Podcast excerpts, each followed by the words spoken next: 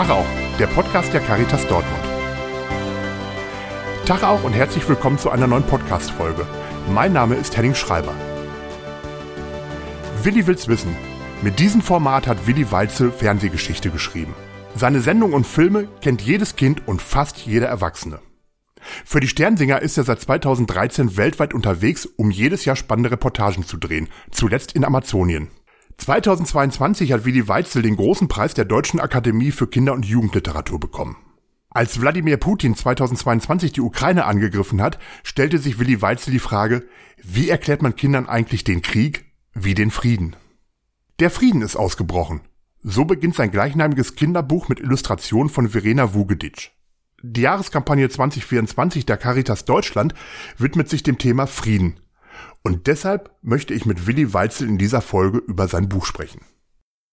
Willi, du hast das Bilderbuch ähm, herausgegeben, beziehungsweise den Text dazu geschrieben, Der Frieden ist ausgebrochen. Wie bist du auf die Idee gekommen, ein Bilderbuch zum Thema Frieden zu machen? Das äh, also es hat nichts mit meinen malerischen und künstlerischen Fähigkeiten zu tun, denn äh, illustriert hat das Ganze dann äh, meine Kollegin Verena Vugedic. Das ging eigentlich los mit dem traurigen Anlass, dass ähm, vor ja, rund zwei Jahren die Russen die Ukraine angegriffen haben und äh, meine jüngste Töchter Tochter, ich habe drei Töchter äh, vor mir stand und gesagt hat, Papa, im Kindergarten haben sie erzählt, da ist irgendwas ausgebrochen. Ich weiß aber nicht was. Und äh, ich wusste natürlich, was ausgebrochen war und äh, stand da erstmal relativ, ja, so wie wahrscheinlich viele Eltern unfähig, das jetzt in kindgerechte Worte zu kleiden und äh, war einfach auch darüber entsetzt, muss ich sagen, dass dieser ausgebrochene Krieg im Kindergarten ein Thema war. Und das war jetzt nicht von den Erzieherinnen, dass die sich hingesetzt haben und gesagt haben, liebe Kinder, wir müssen euch was sagen, sondern das wurde unter den Kindern geredet. Und äh, naja, und die Welt von, von drei, vier, fünfjährigen und auch älteren Kindern, die ist einfach noch sehr zerbrechlich und sehr sensibel. Und da knallt dann dieses Thema rein und das war sozusagen der Anlass, dann auch das Medium Bilderbuch zu wählen, um da eine ja, dezente Vorgehensweise zu finden, um, einfach auch das Thema in dieser jungen Altersgruppe zu besprechen. Wir sind jetzt hier in einem Podcast und sprechen über ein Bilderbuch. Das heißt, äh, die Hörerinnen und Hörer, die können das ja momentan gerade gar nicht sehen. Kannst du die Geschichte kurz erzählen? Ja, also ich habe ähm, die, es ist ein Dialog zwischen Vater und Tochter, dieses Buch. Ähm, und es beginnt so ähnlich, wie ich äh, auch das persönlich erlebt habe mit meiner Tochter, dass die Tochter aber in dem Falle äh, nach Hause kommt und sagt, Papa, Papa, äh, die Großen haben erzählt, äh, der Frieden ist ausgebrochen. Und quasi so, sofort mit dem, mit dem ersten Satz, es ist ja auch der Titel des Buches, einfach mal den, äh, einfach den, das komplette umgelegt, das thematische, weil sonst immer nur der Krieg ausbricht.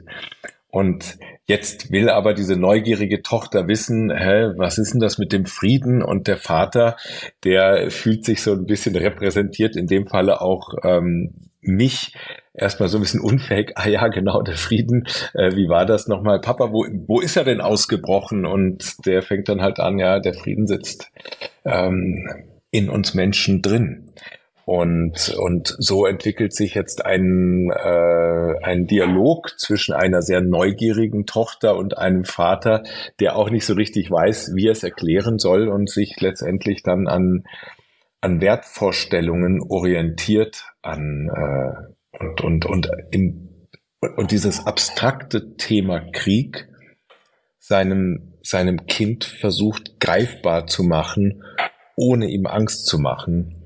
Und es gibt deshalb, das sind äh, relativ äh, bunt gehaltene, sind so Pastellfarben gehaltene Seiten, die jetzt viel mehr Frieden transportieren, so in der, in der, in der, in der in der Illustration, aber es gibt auch eine düstere Seite, wo, wo, gut zu sehen ist, ähm, wie, jetzt, jetzt muss ich auch mal für die anderen Podcast-Hörer jetzt kurz schildern, was hier im Hintergrund läuft. Meine Frau kommt hier mit dem Handy an und fotografiert mich, weil sie, glaube ich, mich äh, wahrnimmt als älteren Autor, angegraut mit Brille auf der Nase, der vor einer komischen Konstruktion hockt, weil mein Laptop ausgefallen ist und wir jetzt mit meinem Handy verbunden sind, lieber Henning.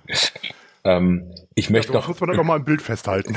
Das, das, ich, ich schicke dir das Foto später, ja. ja. Dann, dann siehst du auch noch das ganze Chaos drumherum.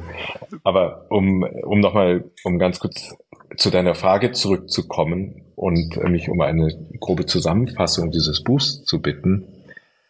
Ein, ein Satz des Vaters ist zwischendrin, ähm, wenn es auch so ernst dann zugeht, Papa, der dann sagt, wo sie gesagt, Papa, müssen wir dann traurig sein? Und er sagt, nee, was nützt es, wenn wir traurig sind und Trübsal blasen? Viel lieber stecke ich mit mit meinem Lächeln den Rest der Welt an, ähm, um ja, um einfach auch so eine den, den Eltern letztendlich, die etwas, äh, die ja zum Schluss ist dieses Buch ja auch für Eltern gedacht. Das ist etwas, das war der, der Grund, der mich bewegt, Eltern etwas an die Hand zu geben, damit sie ihren Kindern wiederum Halt geben können. Und ähm, ja, so nimmt dieses, so nimmt dieses Buch ähm, einen, einen Verlauf mit einer Dynamik, die, die schon den Krieg auch erklärt, so wie man ihn halt auch in, in die Lebenswelt von jüngeren Kindern hineintragen kann. Ich habe es auch mit Grundschulkindern schon gelesen, die, die davon sehr profitieren und ähm, die aber auch ein, ein schönes Ende finden, nämlich weil ganz zum Ende die Tochter die Frage stellt, Papa, können denn Kinder auch den Frieden ausbrechen lassen? Und dann antwortet der Vater, ja, das können Kinder besonders gut, weil die genau wissen, wie sich Frieden anfühlt. Und dann antwortet die Tochter, ja, Papa, genau wie auf deinem Schoß. Und das Ganze ist sehr rührend mit einer wirklich schönen Illustration versehen die, die hinten raus einfach ein gutes Gefühl vermittelt und vor allem auch jetzt Eltern und Kindern eine Möglichkeit bieten soll, miteinander ins Gespräch zu kommen. Wenn man da in, mit Kindern ins Gespräch kommt zu diesem Thema, verstehen Kinder das Thema Krieg und Frieden denn schon? Ja, weil es geht um ein, um ein Gefühl, um ein wichtiges, weil dieses von Eltern gehalten zu werden, dieses sichere Gefühl, dieses ähm, vielleicht auch dieses Gefühl, nachdem wir Erwachsenen uns sehnen, eine Welt, in der alles überschaubar ist, in der wir uns nicht sorgen müssen, in der die Seele baumeln, lassen, äh, baumeln kann, das ist einfach, das ist einfach Frieden. Und äh, letztendlich äh, ist es so, dass Frieden einfach auch in uns drinnen beginnt. Ähm, es ist ja nicht dass wir nur in Kategorien von Schlachtfeldern oder Nicht-Schlachtfeldern äh, Frieden und Krieg definieren können, sondern Frieden und auch Krieg ist etwas, was wir in uns drin tragen. Jetzt kann man ja durchaus sagen, dass wir in einer krisengeschüttelten Zeit leben. Also der Ukraine-Krieg, jetzt äh, zuletzt auch ähm, ja der, der Terrorangriff der Hamas und die Reaktion Israels oder aber auch, wenn man äh, noch ein Stück zurückgeht ähm, und ja, die Corona-Krise oder sowas zum Beispiel mit reinnimmt. Wie wichtig ist es, mit Kindern über solche Themen zu sprechen? Am liebsten würde ich überhaupt nicht mit Ihnen darüber sprechen müssen. Ähm, und äh, lieber Henning, vielleicht kannst du dich an früher noch erinnern, als äh, der Kinofilm Willi und die Wunder dieser Welt rauskam. Das ist 2008 gewesen und da habe ich eine Reise um die Welt äh, unternommen, habe den Regenwald angeschaut, in Tokio, die große Stadt, die Eisbären besucht und so weiter. Und da war so die Devise bei uns Filmemachern, ja, wir müssen den Kindern die Welt zeigen, wie schön die ist, weil nur was sie, was sie kennen, das äh, lieben sie und schützen sie dann auch in der Zukunft. Und äh, da war überhaupt kein Gedanke daran zu sagen, ja, wir gehen jetzt in eine Krisenregion und so weiter, sondern wir wollten das war einfach das Ansinnen. Und jetzt haben sich innerhalb von 15 Jahren die Zeiten so verändert, dass wir unsere Kinder, die wir damals noch ja gar nicht mit den Problemen konfrontieren wollten, ständig konfrontieren. Es gibt, wie du gesagt hast, es gibt äh, schreckliche Viren, die unterwegs sind, oder es gibt ähm, es gibt Kriege an verschiedensten Orten der Welt und und weil wir Erwachsene selbst ins Wanken geraten, weil uns die Antworten darauf fehlen, weil wir ja unsicher werden, übertragen wir das natürlich auf, auf die jüngere Generation. Die spüren das, die, die sehen das ja. Also ich bin mir auch relativ sicher, dass gerade auch viele Eltern äh, möglicherweise denken, wie erkläre ich sowas denn jetzt meinem ähm, Kind? Wie spricht man als Erwachsener denn am besten mit Kindern über solche Themen? Also wie gesagt, am liebsten überhaupt nicht, aber ich würde es auch nie von mir aus beginnen, wenn nicht meine, meine Kinder auf mich zukommen würden und, und ich merke irgendwie, ist da etwas, dass, dass sie vielleicht verunsichert sind, dass, dass ihnen, dass ihnen da die, ja, dass sie irgendwie konfrontiert sind durch, durch die, die Bilder, die sie ja vielleicht auch bei uns Erwachsenen über die Schulter sehen, wenn wir Nachrichten schauen. Also das ist halt auch etwas, wo ich Früher habe ich einfach so bedenkenlos die Nachrichten mitlaufen lassen, auch wenn sie vor 15 Jahren auch nicht gut waren. Da gab es ja auch immer genug äh, Negatives, aber inzwischen äh, gibt nur noch so viel, also so viel Krieg, Stichwort Ukraine, Stichwort ähm, Israel, Gaza, Westjordanland. Und und das ist so der Punkt. Ich glaube, wenn, was ich halt, also ich würde am liebsten nicht mit ihnen sprechen, aber wenn, wenn halt, wenn, wenn die Frage von den Kindern kommt. Also dein Ratschlag wäre quasi nicht hinzugehen und sagen, Sohn, Tochter, ich muss mal mit dir reden oder wir müssen reden, sondern ähm, man soll die Kinder sozusagen auf sich zukommen lassen. Finde ich schon. Oder man kann ja auch immer, ich finde auch immer, also miteinander fragen, also Kinder zu fragen, ohne jetzt zu sehr auf sie, in sie eindringen zu wollen. Nee, ich möchte es jetzt genau wissen. Es ist ja auch, alle Eltern wissen das ja. Es ergeben sich so wenig Momente, wo man mal wirklich auch so zur Ruhe kommt, um ein übergeordnetes Thema anzusprechen, weil die meisten Themen, die sich zwischen Eltern und Kindern äh, abspielen, sind, wie sieht's denn da aus? Räum mal auf, was hast du deine Hausaufgaben nicht gemacht? Und das sind ja so die Themen und ähm, und von daher bietet halt auch, und deswegen ist auch dieses Buch entstanden, weil ich kenne ja einfach so das Alltagsleben von Kindern ganz gut als Familienvater, diese Idee entstanden, ach, weißt du was, jetzt packen wir das Buch aus und lesen es einfach mal. Und dann, dann kann man auch auf ja, sanfte Art und Weise in dieses Thema einsteigen, ohne ohne auch ja etwas zu verletzen oder eine Verunsicherung. Und das ist das, das Letzte, was, was wir brauchen, ähm, dass, dass wir eine Generation ähm, voll verunsicherten Kindern ähm, aufwachsen sehen oder ja selbst heranziehen, weil wir ihnen das verunsicherte Bild ja auch abliefern, an dem sie sich eine Scheibe abschneiden. Hat das Buch bei dir etwas verändert oder die Arbeit äh, an dem Buch, hat das bei dir etwas verändert? Sehr, weil, weil ich gemerkt habe, dass ich mir das gleiche Recht, was sich ein Wladimir Putin herausnimmt, wenn er sagt, ich beginne einen Krieg, ähm, ich einfach sage, nee, dann, dann beginne ich damit, äh, Frieden zu beginnen und, und Frieden zu verbreiten. Und, und das ist einfach total schön, weil es sieht jetzt vielleicht so, kann man auch total kommerziell auslegen, aber jeder, der sich auf dem Buchmarkt auskennt, der weiß, dass man von einem Bilderbuch jetzt nicht reich wird. Äh, aber es ist einfach etwas, was ich wirklich von Herzen in, in Familien reintrage, um, um einfach auch den, den, um Frieden ausbreiten, um Frieden zu verbreiten, ja. Das Motto der, der Jahreskampagne der Caritas lautet, Frieden beginnt bei mir. Das Buch beginnt ja mit den Sätzen, Papa, der Frieden ist ausgebrochen. Das haben die Großen auf dem Spielplatz gesagt. Das klingt ziemlich schön. Wo ist er denn ausgebrochen? Höchstwahrscheinlich ist er in irgendeinem Menschen ausgebrochen, ist dann die Antwort des Vaters. Denn der Frieden sitzt in uns Menschen drin. Und dann fragt die äh, Tochter ja, auch bei mir? Ja klar, auch bei dir. Und da sind wir ja quasi beim Motto der Jahreskampagne, äh, Frieden beginnt bei mir. Ist das so?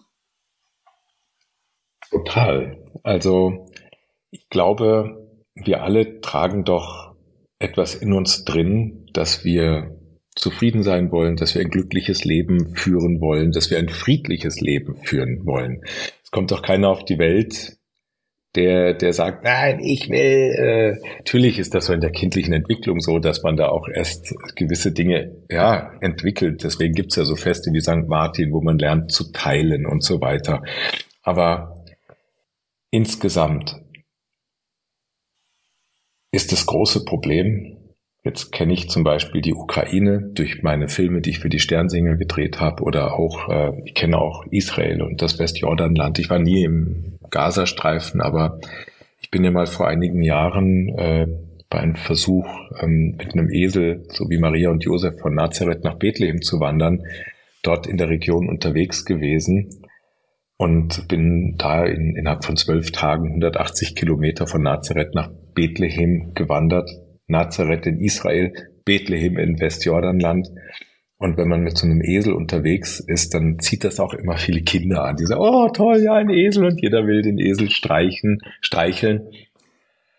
Und was ich dort ähm, ja mit, mit Schrecken festgestellt habe, was mir aber natürlich theoretisch auch vorher bewusst war, dass es so ähm, große Vorurteile schon bei den Kindern gibt oder auch gab, dass mich die Kinder in Israel gewarnt haben, geh bloß nicht rüber zu denen ins Westjordanland, denn die werden dich töten. Und äh, andererseits war genau auch so diese, diese Angst und dieses Vorurteil bei den Kindern im Westjordanland in Bezug auf die Kinder oder auf die Menschen generell äh, in Israel zu spüren. Und da sieht man einfach, wie, ja, es sind ja nicht die Kinder, die so auf die Welt kommen. Das ist ja das, was die Erwachsenen ihnen predigen und was, wo sie sich einfach dran orientieren, welche Haltung die haben. Aber eigentlich, eigentlich, ähm, also, und das ist, glaube ich, dieses, dieses sehr, sehr Schwierige, dass, dass Religionen auch dazu beitragen, Menschen zu, zu trennen. Eigentlich sollte es nicht so sein, aber leider, leider ist es so. Und dann orientiert man, dann wird die Religion schnell instrumentalisiert, politisch gemacht und und deswegen ist dieser Ansatz, oder das ist ja auch mein Feld einfach, mich um die Kinder zu kümmern, ist dieser Ansatz, ähm, bei den Kindern überhaupt schon anzufangen und zu sagen, hey, der Frieden sitzt in dir und das sind, du kennst doch keine Feinde, du kennst doch nur Menschen. Das ist der große Gedanke. Mhm. Das heißt zum Beispiel, ich sag mal, abseits von allen Religionen, abseits von allen Ideologien, ähm, das kennt ja äh, irgendwie jeder noch aus der eigenen Kindheit oder auch von den eigenen Kindern, wenn die sich zum Beispiel dann äh, im Kindergarten um Spielzeug äh, kloppen oder irgendwie sowas, dass man ihnen da auch klar macht, äh, Mensch, das kann man anders lösen, der Frieden beginnt bei dir. Ja, das ist, das ist natürlich harte Erziehungsarbeit und auch geduldige Erziehungsarbeit, die in den Kindertagesstätten, in den Kindergärten, in den Schulen täglich passiert. Aber äh, jeder muss sich da erstmal orientieren. Es wird viel gekämpft nach wie vor und äh, der Egoismus bei Kindern, der ist erstmal groß verbreitet. Aber wir wissen einfach, dass wir als Menschheit auf diesem Planeten Erde nur es dann schaffen, wenn wir einfach zusammenhalten, wenn wir wenn wir schauen, dass, dass ähm, ja, die Dinge einfach gerecht verteilt werden. Und deswegen schaffen wir es nur, wenn wir zusammenhalten. Wenn wir nicht mit den Indern zusammenhalten, dann werden die ihre, ihre Kohlekraftwerke bis auf immer brennen lassen. Und deswegen, das ist ein sehr pauschales Beispiel, weil mich das gerade an die Weltklimakonferenz erinnert, muss aufeinander zugehen und miteinander versuchen, die Probleme zu lösen. Das Buch endet ja damit, dass Kinder eigentlich viel besser für Frieden sorgen können als wir selbst. Warum? Mhm. Ich glaube, die haben noch nicht so viele Vorurteile im Kopf wie wir. Wir, wenn man sich überlegt, wenn man jetzt so sieht, jetzt gehen ja ständig so Statistiken durch die äh, Medien auch, wie verbreitet Antisemitismus ist, wie verbreitet Alltagsrassismus ist. Ähm, das sind ja Dinge, das sind ja Muster, die die Erwachsenen in ihren Köpfen tragen, die Kinder aber, die haben da eine Möglichkeit, gemeinsam groß zu werden in einer, ja, in unserer pluralistischen Gesellschaft.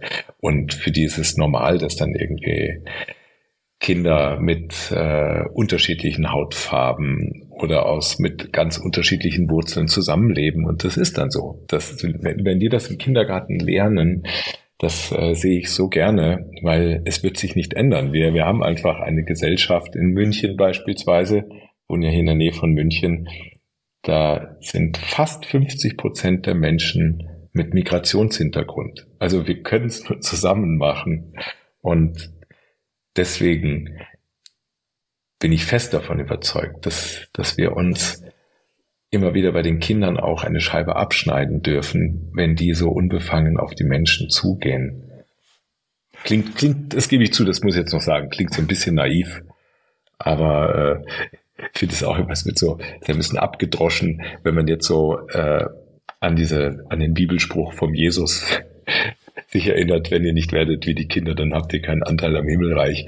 Aber äh, es ist halt einfach so. Ich glaube, man muss da auch wirklich sagen, es stimmt einfach so. Es ist naiv, aber es wäre eine bessere Welt. Naja, ich weiß nicht, ob das naiv ist. Es klingt auf alle Fälle äh, aber auch schön. Also Total. Äh, die, diese Vorstellung. Und ähm, naja, ähm, versuchen wir vielleicht mal äh, ein wenig noch in die Zukunft zu, zu blicken zum Schluss. Was können wir alle denn dafür tun, dass wir friedlich miteinander umgehen? Also, dass wir in Frieden miteinander leben können? Ich glaube, in erster Linie dankbarer zu werden für das, was wir haben. Und ähm, dieser, ist ich, ich, also das ist halt einfach auch so krass. Ich habe da richtig, wir sehen es ja seit Corona, wie sich die Gesellschaft spaltet, wie der Wutbürger immer wütender wird oder vielleicht auch, äh, wie es immer mehr Wutbürger gibt. Ich, ich bin da immer entsetzt, wenn, wenn Bilder durch die sozialen Medien gehen, wie beispielsweise so Klimaaktivisten oder Klimakleber, die sich auf die Straße kleben, mit einer mit einer Brutalität angegangen werden, wo Lastwagenfahrer oder Autofahrer quasi über die drüber fahren. ich denke, Moment mal, was ist jetzt in, in dir schiefgegangen oder wo, wo steckt deine eigentliche Ethik, deine Moral? Wo ist dein innerer Frieden, dass du den anderen nicht so sein lassen kannst? Klar, der, der Kurierfahrer, der muss da sein Päckchen abliefern, weil er sonst Streit, Ärger kriegt von seinem Chef oder rausfliegt. Aber nichtsdestotrotz da geht's ja auf einmal ums Leben, was gefährdet ist. Und, und, und da sehe ich einfach so eine richtig traurige Entwicklung äh, und hoffe nicht, dass sich das so immer mehr nach, dass wir sozusagen uns beim, bei den Amerikanern immer mehr das Vorbild nehmen, wo man ja noch die Spaltung der Gesellschaft noch krasser, oder ich empfinde es jedenfalls so aus der, aus der Distanz beobachtet, noch krasser. Und deswegen dankbar zu sein für die Dinge, die wir haben, sich nicht mit den falschen Menschen zu vergleichen und immer nur zu gucken, aha, was haben die, die mehr haben, sondern vergleich dich doch einfach mal mit, mit jemandem.